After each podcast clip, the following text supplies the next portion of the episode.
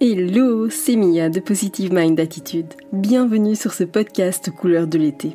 Après un parcours de plus de 4 ans et demi avant de connaître enfin les joies de la maternité, j'ai décidé d'associer mes compétences professionnelles de thérapeute à mon vécu personnel lié à l'infertilité et la PMA pour accompagner les femmes en désir d'enfant et leur permettre de reprendre le plein pouvoir sur leur fertilité. En période estivale où tout est à l'arrêt ou presque, j'ai décidé de redoubler d'efforts pour t'accompagner. Tu vas donc pouvoir découvrir ou redécouvrir des interviews d'experts, gynécologues spécialisés en PMA, ostéopathes, sexologues, naturopathes, mais aussi des interviews de femmes qui partagent leur parcours avec toi. Certaines interviews sont exclusives, D'autres ont déjà été partagées mais au format vidéo et j'ai décidé de les rendre plus facilement accessibles pour toi grâce à la version podcast. Et bien sûr, si tu veux profiter de l'été pour agir et mettre toutes les chances de ton côté pour la rentrée, rejoins dès maintenant le programme en ligne via le lien dans la description de cet épisode. Maintenant, installe-toi confortablement et c'est parti pour l'épisode du jour. Bonjour à toutes et bienvenue dans cette nouvelle vidéo, euh, capsule de Positive Mind Attitude. Aujourd'hui, eh bien, j'ai l'immense bonheur d'accueillir le docteur Alexandra Izquierdo. Euh, Alexandra, ça fait déjà un petit moment qu'on se connaît et j'avais vraiment envie de, la faire venir pour t'expliquer beaucoup de choses. Et le sujet d'aujourd'hui, c'est la qualité euh, ovocitaire. On va parler de ça avec elle. Hello Alexandra. Bonjour Mia, merci beaucoup euh, pour l'invitation de, parler aujourd'hui, d'échanger un petit peu sur euh, ces sujets hyper importants pour la santé des, femmes et aussi pour leur fertilité. Parce que finalement, euh, c'est là où on, arrive, les femmes qui, souhaitent avoir un enfant et, où ça devient difficile. Donc ça, c'est notre métier, c'est ça, c'est notre lutte de chaque jour. Merci du coup d'avoir accepté parce que c'est vrai que c'est un sujet qui nous tient à cœur toutes les deux. Euh, on se mhm. connaît. Alors nous on se connaît déjà depuis quelques années quand même aujourd'hui. Oui. Euh, mais nos auditrices ne te connaissent peut-être pas encore. Alors c'est vrai que mhm. tu es gynécologue, tu es mhm. spécialisée en PMA. Est-ce que tu peux un petit peu expliquer ton parcours euh, aux personnes qui nous regardent? Oui. Bon, euh, depuis que j'étais interne, c'est vrai que la PMA, la médecine de la reproduction, c'est quelque chose qui m'a toujours attirée. Donc, j'ai voulu me former euh, à ce sujet, même dans les dernières années de mon internat. Et, et après, j'ai démarré euh, comme spécialiste directement sur, euh, sur la PMA. Donc, c'est, j'ai fait pas d'autre chose. J'ai fait pas la gynéco générale, j'ai fait pas le strettric. J'ai tout lâché pour me concentrer, pour me consacrer à la PMA depuis longtemps. Donc, euh, je suis des patients en Espagne, mais aussi dans d'autres pays, parce que forcément, pour, par rapport aux différentes lois, par rapport aux différentes techniques, par rapport aux différents taux de réussite, on a de nombreux euh, patients qui viennent d'ailleurs pour, pour faire des traitements en Espagne. Et, hum, et bon, finalement, euh, parce que la vie change un petit peu, j'ai aussi habité en France. J'ai pu euh, connaître bien à l'interne le, les systèmes de, santé, les systèmes de paiement en France. Donc, c'est quelque chose qui m'a beaucoup aidé à comprendre le, les parcours des patients. Et c'est pas toujours facile. Et, ces liens, ça facilite énormément après les suivis des patients. Donc, au jour d'aujourd'hui, je suis la directrice médicale de la clinique Eugène à Madrid. Euh, je suis là pour, pour continuer à aider mes patients. C'est quelque chose que, que j'aime bien faire, que, que j'aime bien accompagner les patients pour leur parcours d'une façon un peu individualisée pour essayer de trouver ce qui sera le, les traitements adaptés pour, pour chaque femme, parce que c'est pas que tout sert à tout le monde. Et, et évidemment, chaque parcours est très différent.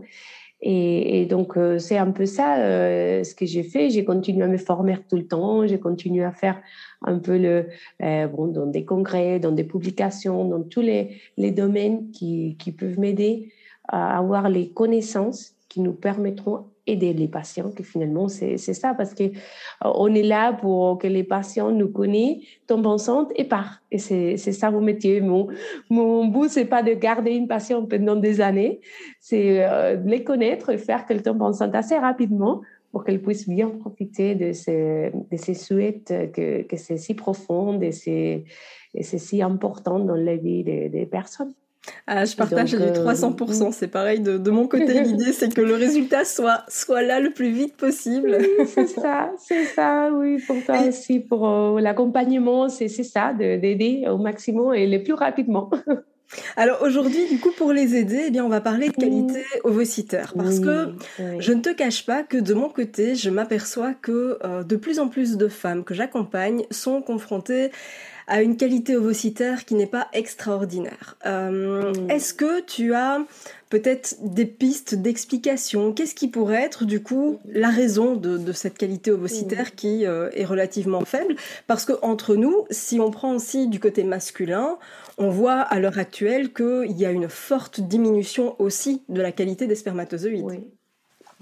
Tout à fait, tout à fait. Donc, euh, c'est vrai que on dirait, et, pour être vraiment euh, faire conscience aux patients, les facteurs les plus importants en termes de qualité ovocitaire, c'est l'âge de la femme.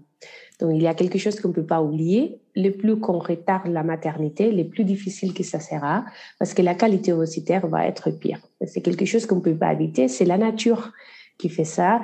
Et évidemment, le problème, c'est qu'on se trouve maintenant dans un moment où les femmes on est en bonne santé, on fait plein de choses, on, continue notre vie.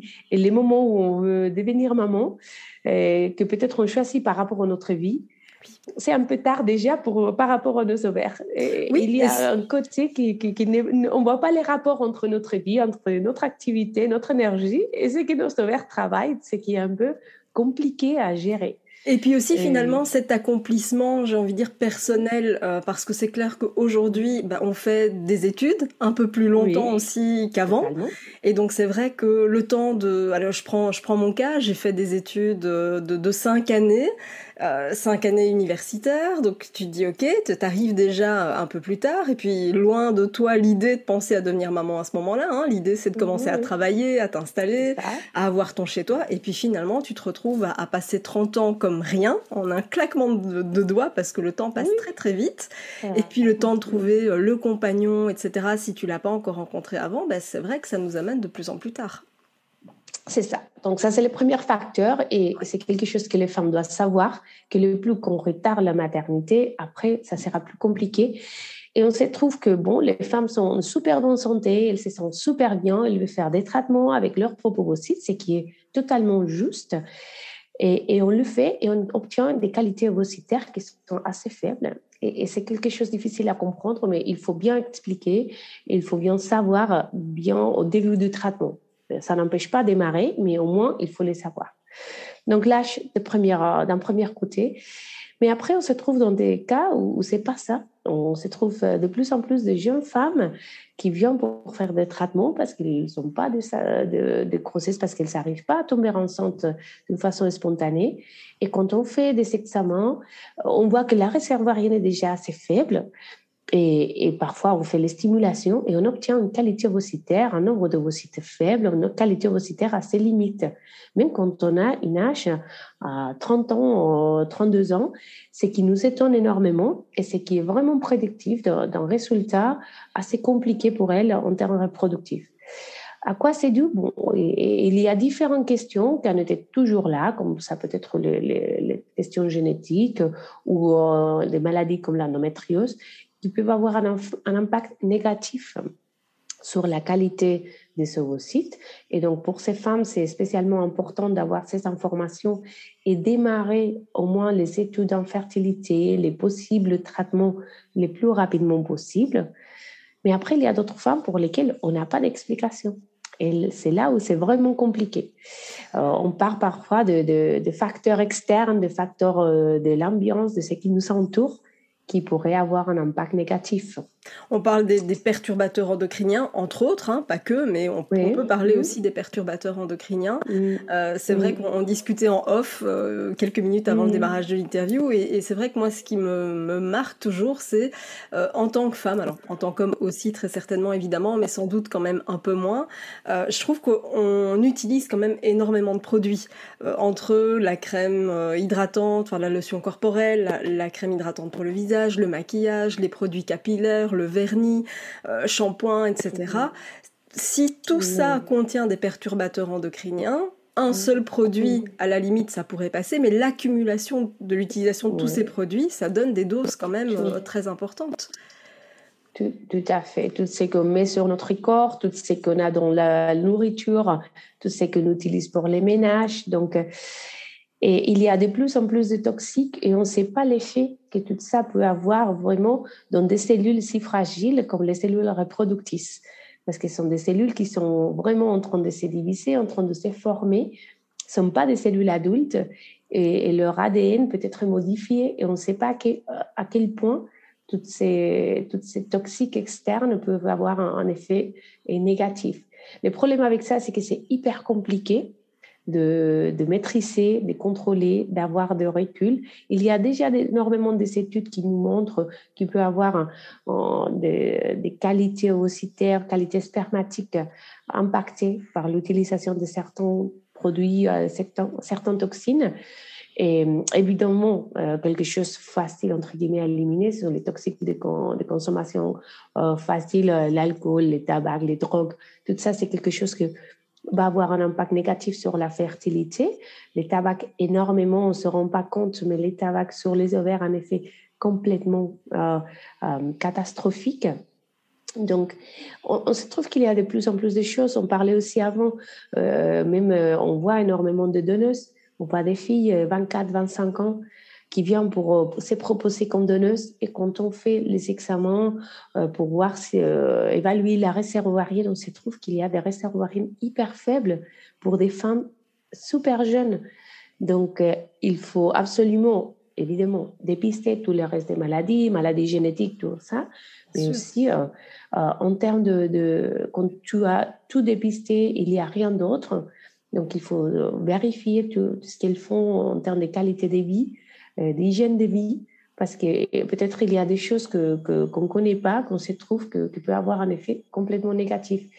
Et le problème avec ça, c'est que on ne se rend pas compte, on n'a pas un, signal qui nous détecte et qui nous dit ah, attention, tu fais ça, ta réserve ovarienne, ta qualité ovocytaire, ça ne sera pas bonne.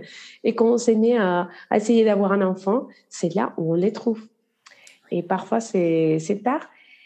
Et, c'est assez irréversible quand on a une qualité ovocytaire qui est mauvaise. On fait une ponction, on obtient les ovocytes et on voit que la qualité des ovocytes vraiment est fragile.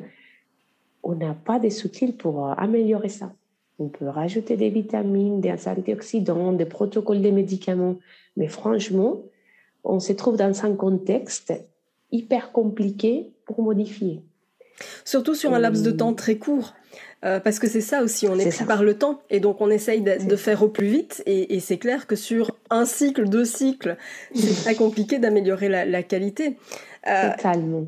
Parce que souvent, tu sais aussi, quand on parle de qualité ovocytaire, on pense, euh, comment dire, ponction, forcément, puisque c'est mhm.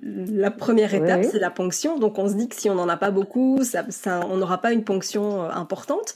Mais la qualité ovocytaire, elle joue pas uniquement au moment de la ponction, elle joue à différents moments. Est-ce que tu pourrais peut-être expliquer justement euh, le rôle de, la qualité ovocytaire sur les différentes étapes et, ce que ça pourrait engendrer quand on a une, qualité ovocytaire euh, faible? Alors, il faut savoir que dans la, formation, dans les moments de la fécondation, la cellule la plus importante, c'est l'ovocyte. Donc, c'est la cellule la plus grande. On a l'ovocyte et les spermatozoïdes, évidemment, qui se, euh, mélanger pour former l'embryon. Mais l'ovocyte a une taille euh, beaucoup plus élevée que celle des spermatozoïdes. Et tous les, contenus de l'ovocyte, c'est ça qui va nourrir et former l'embryon dans les premières étapes de développement embryonnaire. Donc, le problème déjà, si on a une qualité ovocytaire un peu faible, on verra déjà dès le début de stimulation, même sous un cycle naturel, c'est pas forcément seulement dans des cycles de fécondation in vitro, mais aussi sur un cycle naturel, que l'évolution des follicules, peut-être, c'est pas la bonne.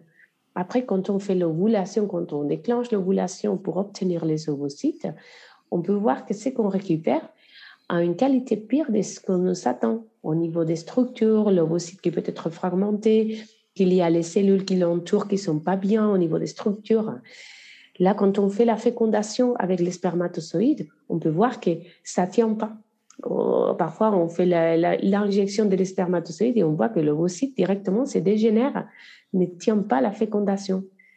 Ou même si ça tient, au niveau de l'évolution, les divisions embryonnaires vont être euh, défectueuses par rapport aux structures de l'ovocyte, parce qu'en fait, c'est les structures de l'ovocyte qui va faire euh, que cette division embryonnaire dans les premières étapes a lieu d'une façon normale. Donc, la qualité vraiment des l'ovocyte va avoir un impact tout au long de le développement ovocytaire, mais aussi dès le moment de la fécondation et développement embryonnaire. C'est vrai que, bien évidemment, le sperme a aussi un rôle très important parce que l'ADN du sperme doit s'incorporer, dans se mettre dans l'ADN de l'ovocyte aussi pour former l'embryon. Mais en termes de, de, de nourriture générale de l'embryon, surtout pendant ces premières journées de développement embryonnaire, ça sera l'ovocyte qui va faire euh, que, que, tout ça, ça peut se dérouler dans les meilleures conditions. Et on se trouve que parfois la qualité embryonnaire est faible parce que bien ça, ça démarre d'un moment de qualité ovocytaire aussi faible. Et tu vois, ça c'est super important à expliquer parce que c'est vrai que, encore une fois, souvent, ben, quand on parle de, qualité ovocytaire, on, se fait une sorte de fixation sur la ponction, tu vois, en se disant, oh là là, ah y a beaucoup pour la ponction, mais finalement, c'est pas tellement ça qui compte. Euh, moi, je leur dis toujours, hein, l'idée, c'est pas d'avoir une équipe de foot. C'est, Totalement. Il, vaut mieux en avoir moins, mais de super bonne qualité, plutôt que de se focaliser sur la quantité, la quantité, si in fine, ça ne donne rien derrière.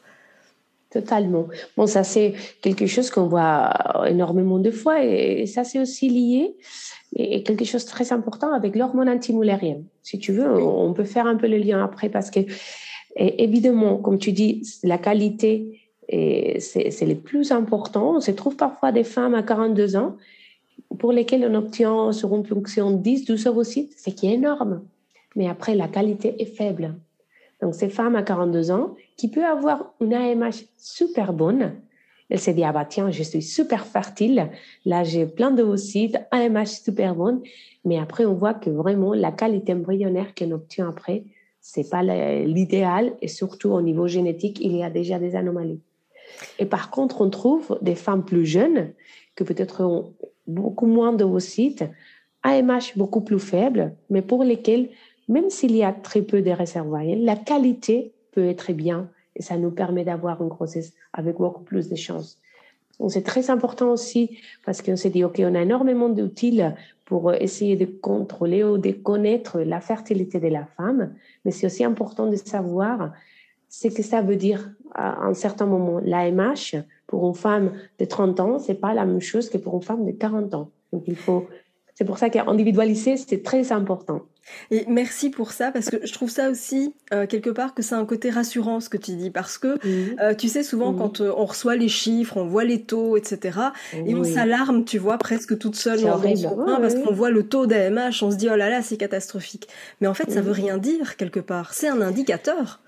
C'est un indicateur. Et quelque chose qui est super important, et j'explique surtout tous mes patients, c'est pas un marqueur des grossesses c'est pas un marqueur des possibilités de grossesse, ce qui est super important d'expliquer aux patients parce que vraiment, euh, c'est juste un marqueur de réponse à la stimulation ovarienne. Évidemment, euh, les chances de grossesse dans son cycle PMA sont liées au nombre d'ovocytes qu'on peut obtenir, c'est sûr.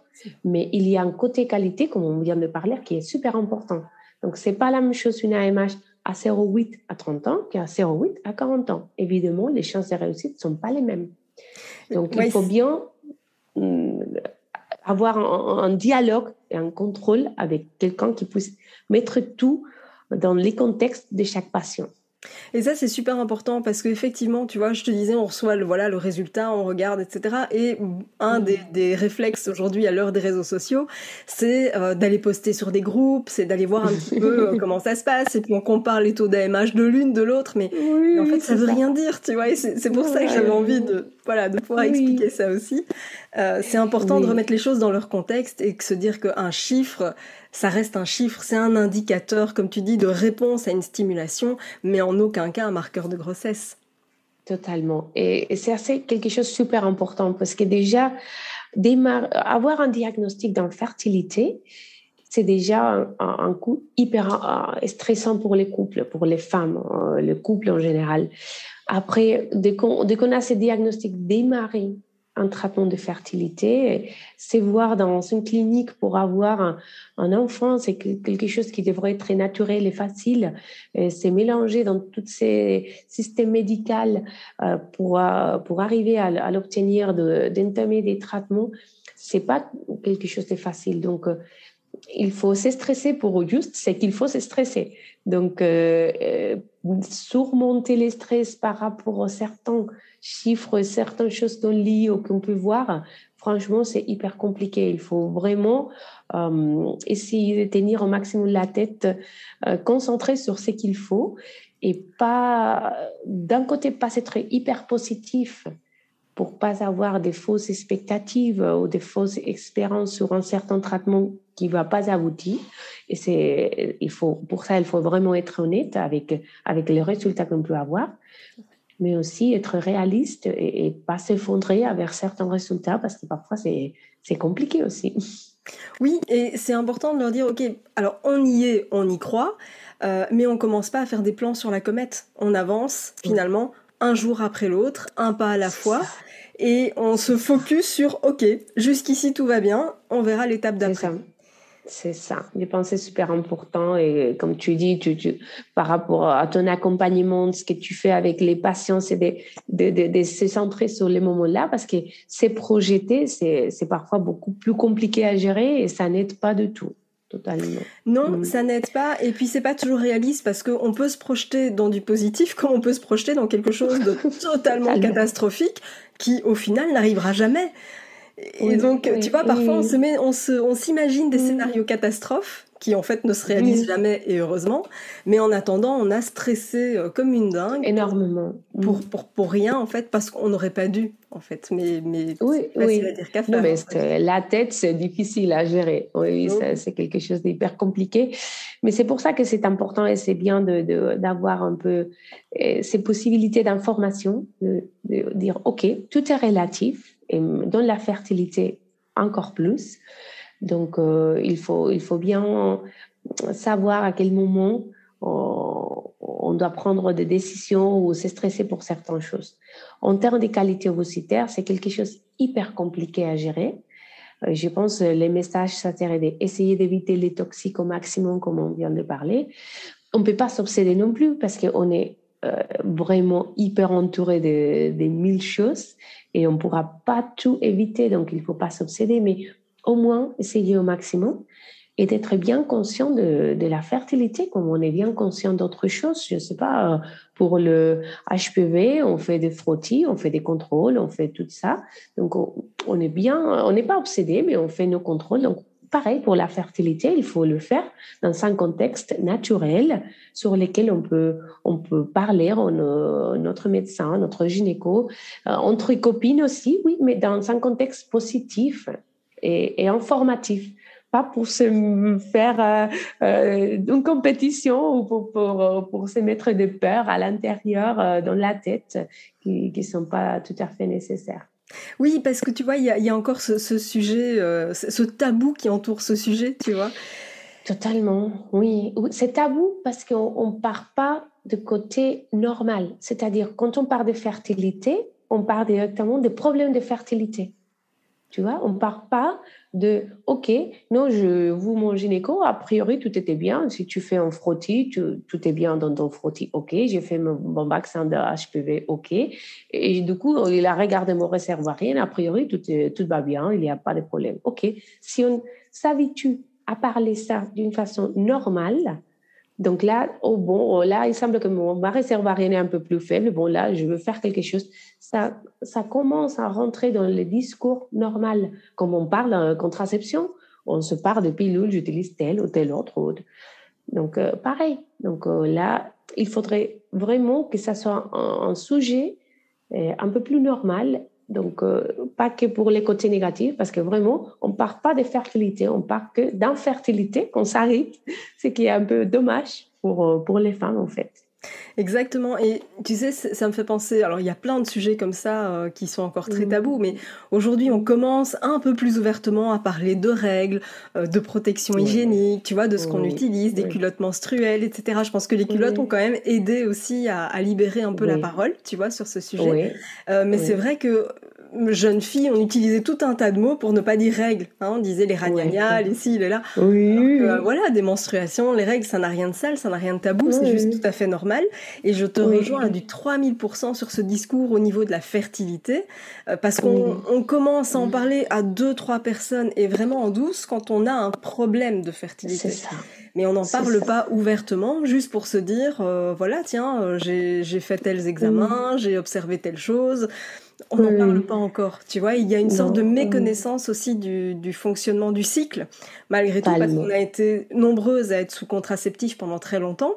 Et puis on l'arrête mm-hmm. au moment où on veut un enfant, et là on se rend compte que finalement la fertilité, ben on la connaît pas plus que ça. On la connaît pas. L'ovulation, on sait pas toujours. On découvre parfois des, syndromes d'ovaires polykystiques où on a des cycles à rallonge et où on a du mal, du mhm. coup, de repérer l'ovulation. Euh, totalement, Et, donc, apprendre à, comment dire, à connaître son corps, son fonctionnement, c'est aussi super important. Parce que comme tu le disais, dans, ce parcours de, PMA, on pourrait penser finalement euh, que le médecin prend les décisions, mais en fait non, les décisions, elles se prennent ensemble. Et du coup, on a besoin de comprendre tous les tenants et les aboutissants pour, faire une, pour prendre une décision euh, en toute conscience. Mais totalement. Alors, je pense que c'est bien au contraire. Alors, je pense, en fait, et, ce que j'explique les patients, c'est que parfois, les décisions, c'est les corps qui les prend. On aide, on accompagne, parce qu'on peut décider ce qu'on veut, et après, le corps, il fera ce qu'il voudra aussi.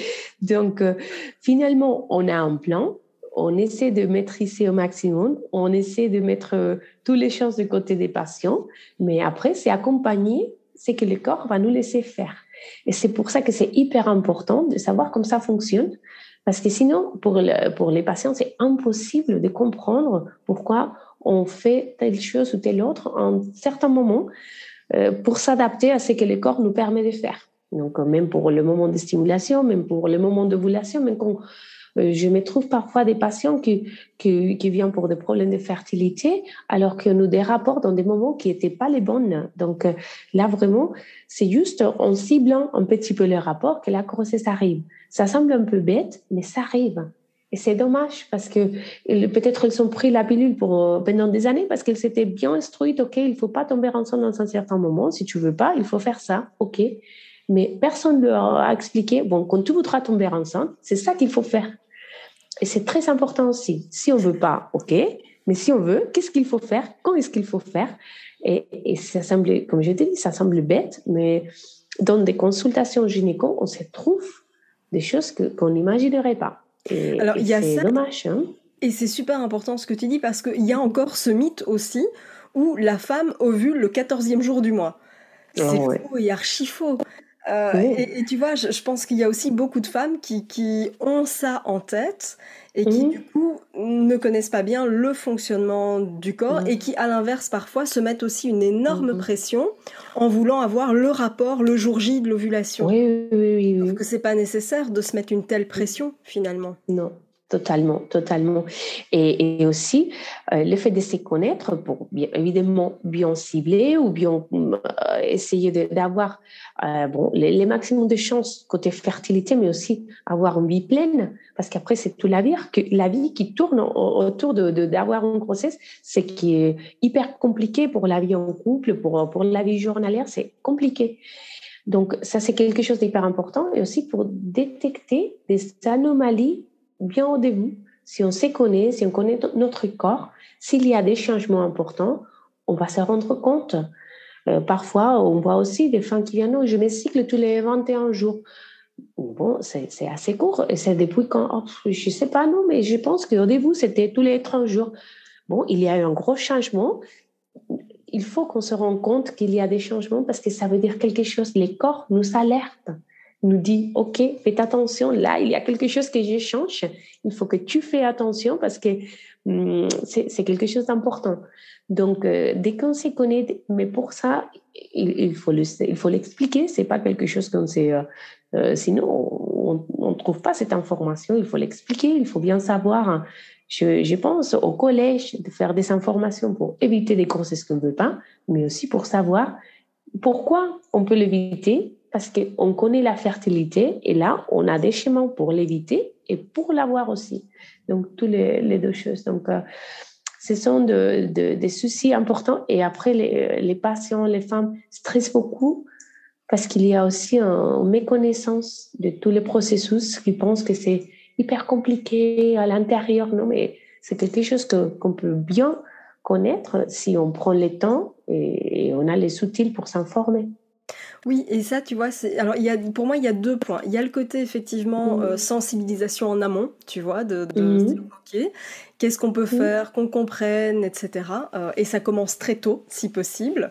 Euh, et on arrête aussi, et ça, j'adore vraiment le message que tu viens de passer, qui est le corps nous parle et soyons à l'écoute de notre corps, parce que très souvent, pendant très longtemps, on a plutôt cherché à débrancher les, les voyants rouges qui commençaient à clignoter, tu vois, on a essayé de masquer des symptômes. Alors en fait, du coup, on les récupère un peu en effet boomerang quelques années plus tard. Et donc, euh, stop à, cette façon de procéder. Et donc, merci pour ce message. Mmh. Si on mmh. est à l'écoute du corps, ça c'est super. Et en même temps mmh. aussi, à côté de ça, comme tu le disais, il y a vraiment ce côté où euh, plus on va être euh, informé, parce que c'est vrai que le corps médical, quand on n'en fait pas partie, il y a le syndrome de la blouse blanche, tu sais, où vraiment le, mm. citoyen mm. lambda, je parle même pas en PMA, mais le citoyen lambda mm. a une augmentation de la pression artérielle face à un médecin. et donc, Euh, T'imagines évidemment quand on est en PMA, euh, où on joue, où on a l'impression de jouer notre vie, le mhm. stress est encore plus, plus présent évidemment, et plus on va permettre de, de comprendre ce qui se passe, de pourquoi on fait les choses, de pourquoi euh, tel médicament, tel traitement, ça va tout de suite mieux. Et j'ai quand même vraiment le sentiment qu'on avance de plus en plus main dans la main avec l'équipe médicale. Et pas, tu vois, pas ce côté où on délègue le projet. Oui, je pense que c'est super important. Et, et un, message hyper important, c'est aussi d'essayer de, de, poser les questions au moment où on est en consulte, au corps médical. Tout ce qui nous inquiète, tout ce qui nous pose des, doutes, c'est très important parce que ça sert à rien d'aller chercher après les réponses sur Internet, sur des forums, parce que comme on disait avant, ça veut rien dire l'expérience de ma sœur à côté a rien à voir avec mon propre expérience. Même si on est hyper proche et on sépare toujours, c'est pas la même chose. Et donc c'est quelque chose d'hyper important. Aussi, je sais, euh, dans les corps médicaux, il y a des médecins qui n'expliquent pas beaucoup. Et ça, c'est quelque chose qui amène les patients à chercher ailleurs. Ça, c'est totalement compréhensible.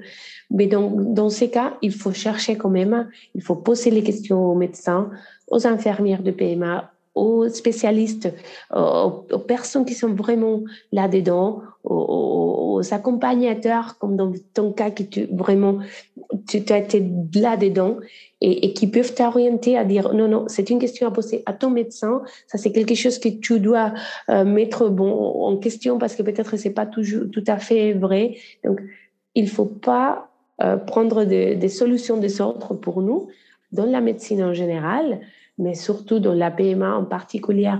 J'ai parlé avec euh, des collègues où on disait, OK, si on a une patient avec une hypertension, parfois on donne des antihypertenseurs qui ressemblent les mêmes pour un patient à 90 ans que pour un patient à 30 ans. Et ce sont des antihypertenseurs pareils. Après, s'il y a d'autres pathologies, c'est vrai, il faut faire les bilans complets. Mais pour la fertilité, pour deux patients, 30 ans, avec les mêmes profils, peut-être les traitements n'est pas les mêmes. Donc, c'est pas que ça. Il y a, euh, dans la fertilité, il y a tellement de choses qui jouent qu'il n'y a pas un vrai traitement euh, pour tous. Donc, euh, c'est quelque chose d'hyper important et de, très bien conscient de ça. C'est super ce que tu, ce que tu passes comme message. Donc, c'est clairement, on travaille, on est, on est en confiance avec son équipe médicale. On n'hésite mm. pas à leur poser les questions. Ça, c'est vraiment super important. Si on sent qu'on comprend pas, qu'on n'est pas en confiance, on peut toujours demander un autre avis. Euh, on peut toujours, voilà, aller voir éventuellement un autre médecin, voire même un autre centre. Mais être en confiance avec l'équipe médicale, ça me paraît. Euh, c'est fondamental. Sinon, on comprend rien. Quand il y a des échecs, on comprend pas pourquoi, on n'accepte pas, on, on se sent complètement perdu. Et ce qui est normal s'il n'y a pas cette confiance pour poser des questions et pour bien comprendre, c'est absolument impossible d'aboutir bien dans, dans le processus. Et après, une chose importante et que je pense les patients doivent savoir, c'est qu'il faut être aussi responsable de son traitement.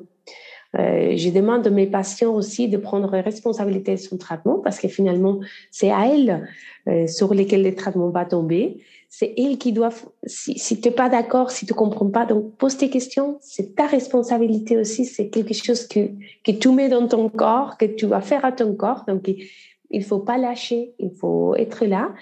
Et, et, ça va aider à la compréhension, à se mettre en route pour tout. Donc, euh, c'est, c'est bon, c'est intime. En fait, les, les, traitements, ça se fait en, en team entre le couple, les médecins, l'équipe d'infirmières, de, de soutien, parce que c'est quelque chose qui va aider pour que ça marche dans tous les domaines. Alors tu prêches une convaincue, hein, c'est agir pour ne plus subir, c'est exactement ça. ah mais c'est ça. c'est ça, c'est ça, oui, c'est ça. Mais, mais bon, c'est ce qu'il faut faire. Hmm? Non, mais bon, euh, merci à toi, Mia. Hmm. Très riche d'informations. Oui, je pense que c'est super intéressant et, et je trouve tout ce qu'on peut faire pour communiquer, pour, pour aider à avoir un peu plus d'informations pour les patients, c'est toujours euh, euh nécessaire. Donc, euh, et parfois, on, tu vois, comme moi, qu'on est dans, dans ces domaines euh, depuis des années, parfois on sent qu'on répète des choses, qu'on part toujours sur les mêmes sujets, mais comme on disait avant, on est heureuse qu'on voit nos patients partir. C'est, c'est pas qu'on garde les patients pendant des années, heureusement, elles partent parce qu'ils tombent ensemble, leur le revêt, c'est pas leur souci. Donc, il faut toujours reparler de même sujet parce qu'il y a toujours des nouvelles femmes qui malheureusement se trouvent dans des parcours d'infertilité, mais qui ont besoin de toutes ces informations. Donc, il faut continuer. Et, donc, merci à toi, Mia, pour penser à ça, que c'est, top. Franchement, c'est super. Merci infiniment Alexandra pour tous ces mhm. conseils. J'espère vraiment que cette vidéo vous a plu. Euh, évidemment, vous trouverez les coordonnées de, de la clinique d'Alexandra au-dessus, en dessous de la vidéo, selon le navigateur sur lequel vous regardez la vidéo en ce moment. Et puis on se dit à très très vite pour une prochaine capsule vidéo. Merci Alexandra, à bientôt. Merci Via, à bientôt. Merci d'avoir écouté cet épisode jusqu'au bout. Si tu veux contribuer à aider les personnes qui en ont besoin et faire découvrir ce podcast, je t'invite à mettre une note et ou un commentaire sur ta plateforme d'écoute préférée. Si tu veux recevoir plus de conseils, télécharge dès maintenant mon guide offert sur positivemindattitude.fr ou rejoins directement le programme d'accompagnement en ligne via le lien dans la description de cet épisode. Je te dis à très très vite pour un prochain épisode.